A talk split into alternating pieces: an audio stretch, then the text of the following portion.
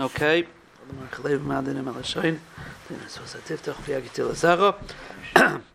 we are continuing the Yerucha Shiurim, Hilchas Shmita, and um, I actually, for reference, actually made a separate page on my website just for the Shmita Shiurim, because we're holding already by, if I remember correctly, this is the 80 this is the 88th Yerucha shir. This one we're giving now, 88, and I think that Shemitah started with like 66 or something like that. So I think this is this is like the 23rd Shemitah share. So I decided to split it so that Shemitah gets its own uh, page. So Baruch Hashem, my son made a separate page for Shemitah, moved all the shiurim over, and uh, we're up and running we are actually down for a while because we had a virus last week in the server, and um, I couldn't upload it. You could everything that was there remained there, but I couldn't get to the back end. It was uh, it was uh, something got in there.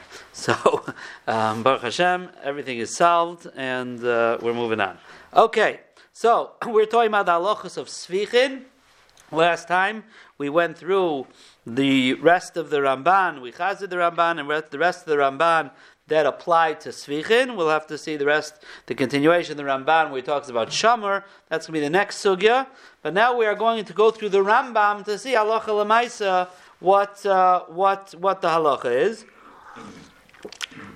And the basic idea from the Ramban was that. Um, Midairaisa, there's a machlekes Rebbe Kiva and the Chachamim. If Svichin is also Midairaisa, the Chachamim say only Midarais uh, is mutter, and it's only an Isser Midarabanan, and that was the Ramban Barichas last time. So let's look at the Rambam here in Hilchah Shmita V'Yovel Perek Dalid Halacha Aleph. So the Rambam says, Kol shetoitzi haaretz b'shana shvius. Anything that the land produces in the seventh year. Now, what's included in that? The Rambam is going to give us three different things that are included in that. Bein min hazera shenafel ba shvius. There's one type of svichin where seeds fell uh, during last year's harvest. They fell in the field and before shvius, and that's why it produced something now. Bein min ha'ikrim v'chazru. Or says the Rambam, sometimes that you cut down, you harvest, you cut down the actual plant, but there's, I guess, there's some type of root still left in the ground, and therefore it grows on its own, right? It grows on its own.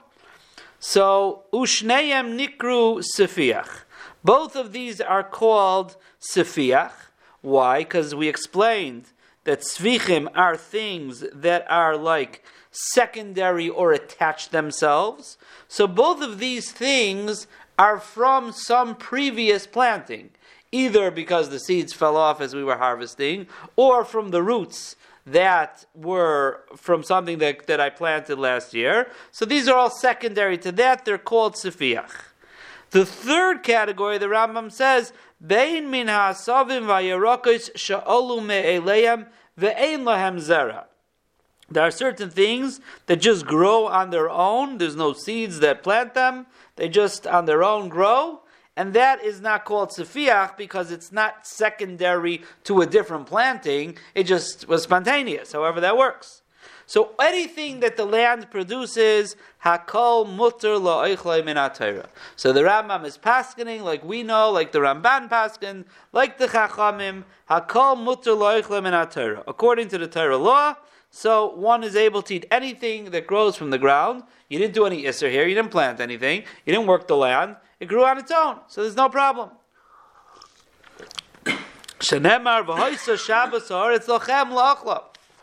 Torah tells us what type of Shabbos does the land have? It's not a Shabbos that things that grow from it are usr. It's a Shabbos that la'achla. Whatever the land produces in this Shabbos that you don't work, you're allowed to you are allowed to you're allowed to eat. So anything that grows is mutter minatayra in uh, Shvius. Again, this is talking about nobody was over any Yisurim. That's a different sugya. These things, these things grew on their own. You also said that uh, if there's seeds that to fall from the harvesting from last year's harvest, right? because then it's, it's attached to something else. But any plant grows from seeding, and that's not Right, but no, because that you plant. awesome. It happens. Right here, this happened by itself. In other words, during harvest time, you're not planting. You're harvesting. Happens to be seeds fall, and then as the season goes on, they start growing on their own. So that's the it's svicha. itself, It's just like it was Right. planted. Correct. Vafilu sada shenetayva b'shviyas v'samcha perusem mutar ba'achila. Fine, we'll skip that line. That's not negeh to us. V'zeh shenemar. So this is pshat in the pasuk. Pasuk we learned already ba'arichus. Eis sviach kitzircha loy sikzar.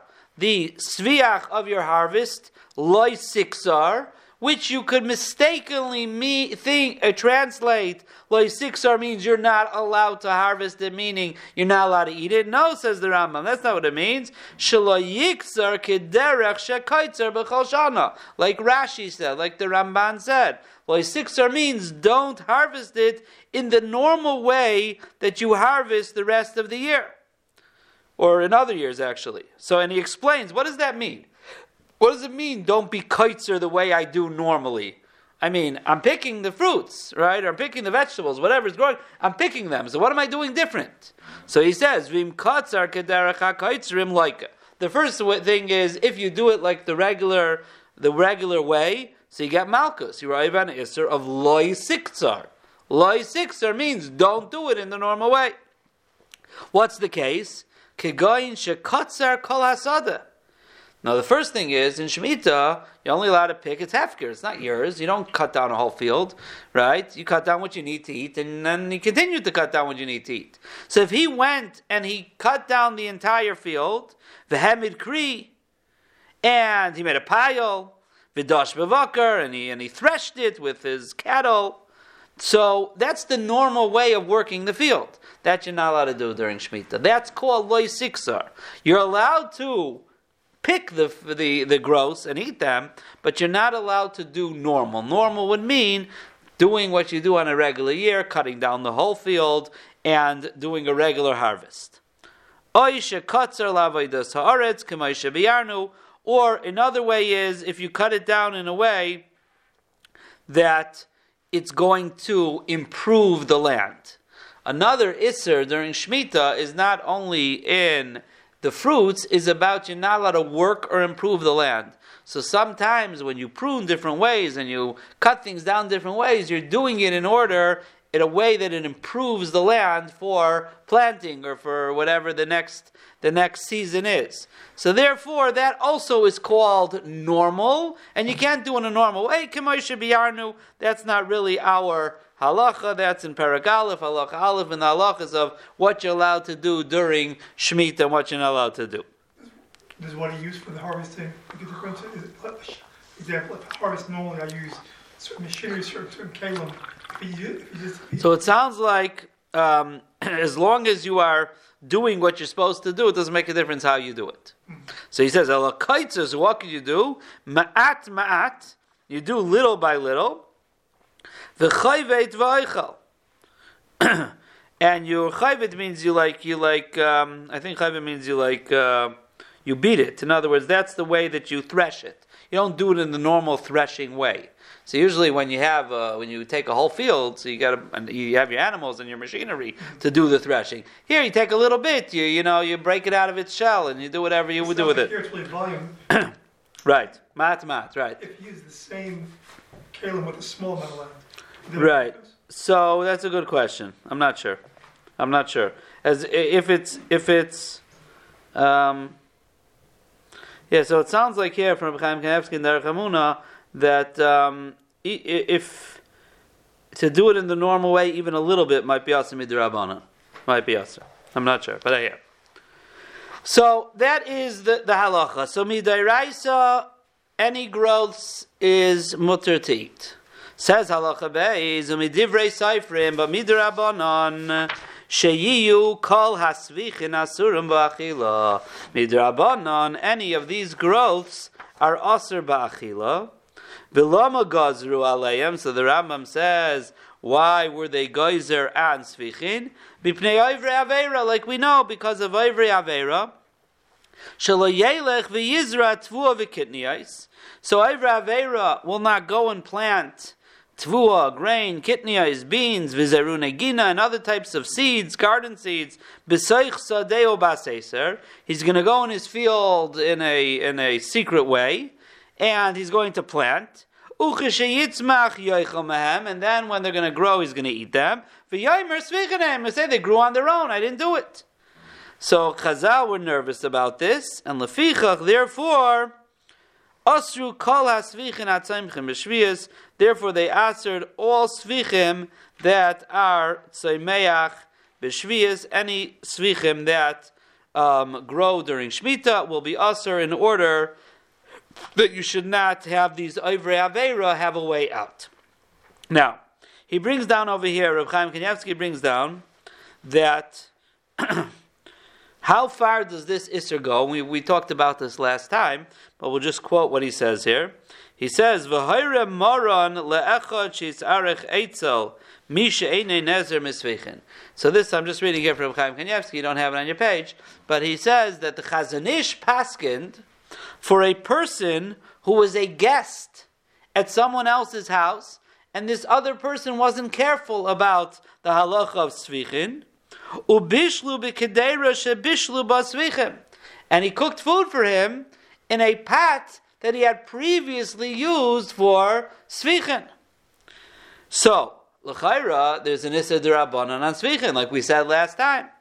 So he says, achar if it's been more than 24 hours since he cooked the svichim, so then loy nasar hatav shel b'di'evet. So this is an isser midrabanan. Just like bishalakum is also midrabanan, just like other things are also midrabanan, and you can uh, isser drabanan is aser. So, but even on Isser Dairaisa, if it's been more than 24 hours, so the time is pagum, so therefore it does not aser the next food. So the Chazanish told him if it's been more than 24 hours since they cooked the svichim, so your food is okay b'di'eved. But this again is only a world of b'di'eved. You're not allowed to cook in a pat that is more than 24 hours old lechatchila. Right? You're not allowed to do that. It's also midrabanan. Aval lechatchila tzarich hagala. So the Isra of Svichin is a bona fide Isra midrabanan, and therefore if you're cooking it, you cook a, with a pot, you'll need hagala, which is what we talked about last time. That um, you know, if you buy red peppers after uh, you know after other bays, and you cook it, you cook it in your pot, that pot will need hagala. The kalim will need hagala. She'enon svichin. So now he says an interesting thing. This is not really so negaya to this halacha, but it's an interesting thing, and it could be negaya the other case of the peppers.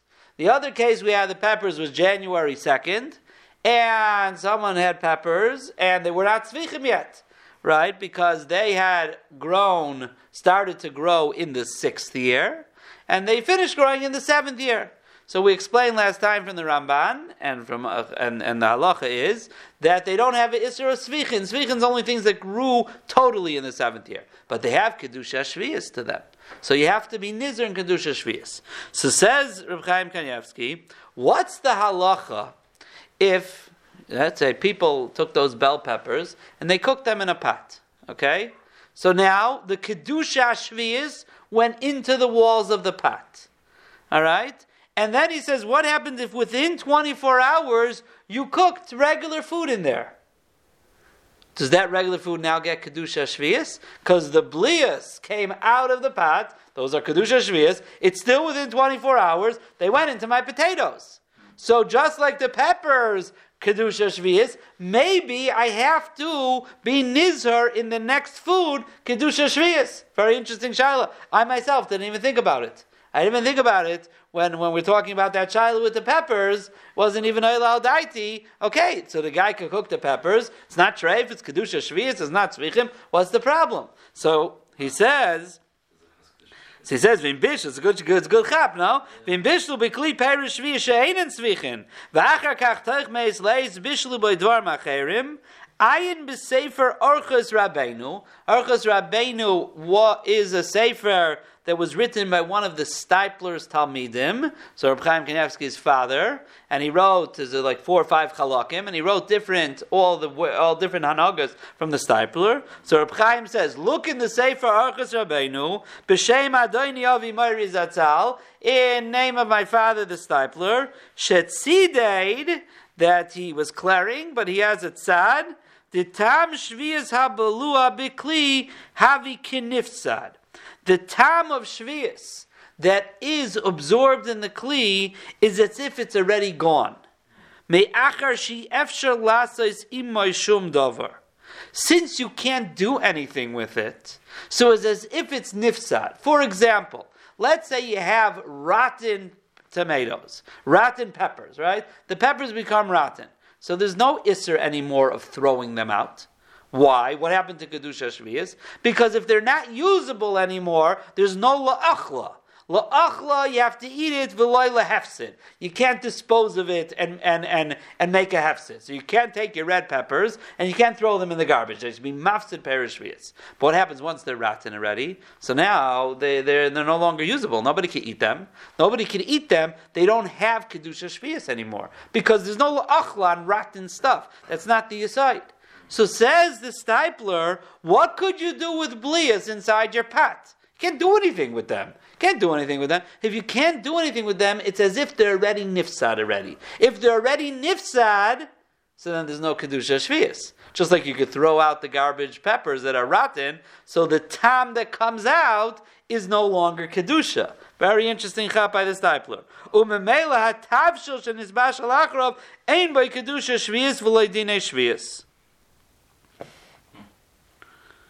Right. So that's what he says. So it's a very interesting chap. So Itzhak, uh, there was no problem with those people who cooked the peppers according to this. There was no problem of the next food that they cooked in there. But Lamaisa, it's interesting chap that I wasn't I wasn't Aymiran. So this is so this is the Isser Durabanan of Sfichin. Okay? So let's go now to Halacha Gimel. Halamadita, so says the Rambam, after I gave you these two klalim, you learn from here what could you eat during Shemitah? She'ein oichlim in perish shvias, ela peras ha'ilonis. You're only allowed to eat from trees, fruits of trees. That's not svichin. Svichin are things that grow from the ground. Peras ilonis are not a problem. Why are peras ilonis not a problem? They weren't geyser any Isra peras ilonis. Why? Because um, you don't plant them yearly. You don't plant them yearly. And if you plant a tree now, it's not going to grow anything. So the whole chashash was people are going to plant things in Shemitah and say they're svichim. But that's not, it's just not practical. If it's not practical, they weren't geyser on it. So therefore, vegetables, all these stuff you can't eat, svichim. But fruits, you could. And there are certain grasses that people don't usually plant them, at least for eating. It's not a normal thing. And he gives a list of them, A pigum, all these things. Some of them are wild grasses and stuff like that. These are not normal things for people to plant. They're not normal things for people to plant there was no gzeira. It's like uh, it's like a david shchicha. Right? We find things that are not common. Chazal weren't geyser on, so they weren't geyser on these things because people don't plant them anyways. So you don't have to make a gzeira. Don't eat the ones that grew by themselves because people may plant. People don't usually plant these things anyways, even if they're sort of edible. They're probably not usually the most. Uh, the reason people don't plant them because they're probably not the most uh, you know edible thing. I don't know nowadays they're probably on some diet or some fat or something that people do eat these grasses and stuff. You know what I mean? You never know, but. Um, but they weren't guys around that. But the vegetables that most people plant in gardens, umine tvua, so you have vegetables, you have types of grain, kitnias, beans, kolatse meach mehen, Aser. So any of those things that grow on their own are aser, and not only are they aser to eat, v'hamelakton makin say makas mardus. So the gezerah wasn't just not to eat them; you're not allowed to even pick them. If you pick them, you get makas mardus, malkus midrabanan. So there's a big machlaikas over here. What does this mean? So shaimrin, it means. Does this mean I pick them not to eat, or only to eat, or and I ate? What does it mean just to malak done? So Yeshaimrim, who's the Yeshaimrim? He says here, the Radvaz says, Malakdam, even if you don't eat them, you get malchus. Why? Because stam melaket is lachila. Well, why do you pick things for? You pick things to eat. So even if you didn't end up eating it, Chazal made a no picking. Because normally a person picks to eat. So therefore, even if you picked it without eating it, you're chayiv malchus.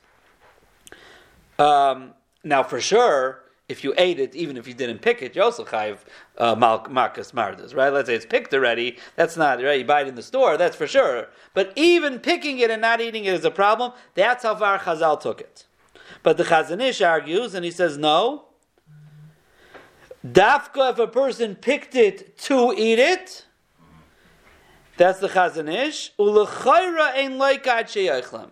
Not only you picking it to eat, L'chayri says you don't get malchus until you actually eat them. So you have to know then, L'chayra, you get malchus for eating them without picking them. So like what's the chiddush now that when you picked it you also get malchus? Get you two malchus? Maybe, I'm not sure exactly what it means. Um, now, now, what are you supposed to do with them? What are you supposed to do with the svichim here? So it's interesting, because over here, we're saying hamalaktin makanesa makas mardus. So what does it sound like you're supposed to do? It sounds like you're supposed to just leave it. Don't touch it. Right? right? Don't touch it. Now, if you say you're malakate not to eat is not a problem, but again, what are you doing? If, what, what, you, what should you do with it? But lemaisa, the truth is the the um, the Rambam non halacha that you have, but the Rambam later on in in halacha, um, I think Yerches. One second. Uh, where is it? Um, Halacha Yirches, the Rambam says. The Rambam sounds like, not clear on the Rambam, but the Rambam sounds like that there's actually a mitzvah to uproot the svichen, to pull them out of the ground to pull them out of the ground. So the Mefarshim, I saw over here that the Mefarshim asked a question. Let's see where it is here. Um, right.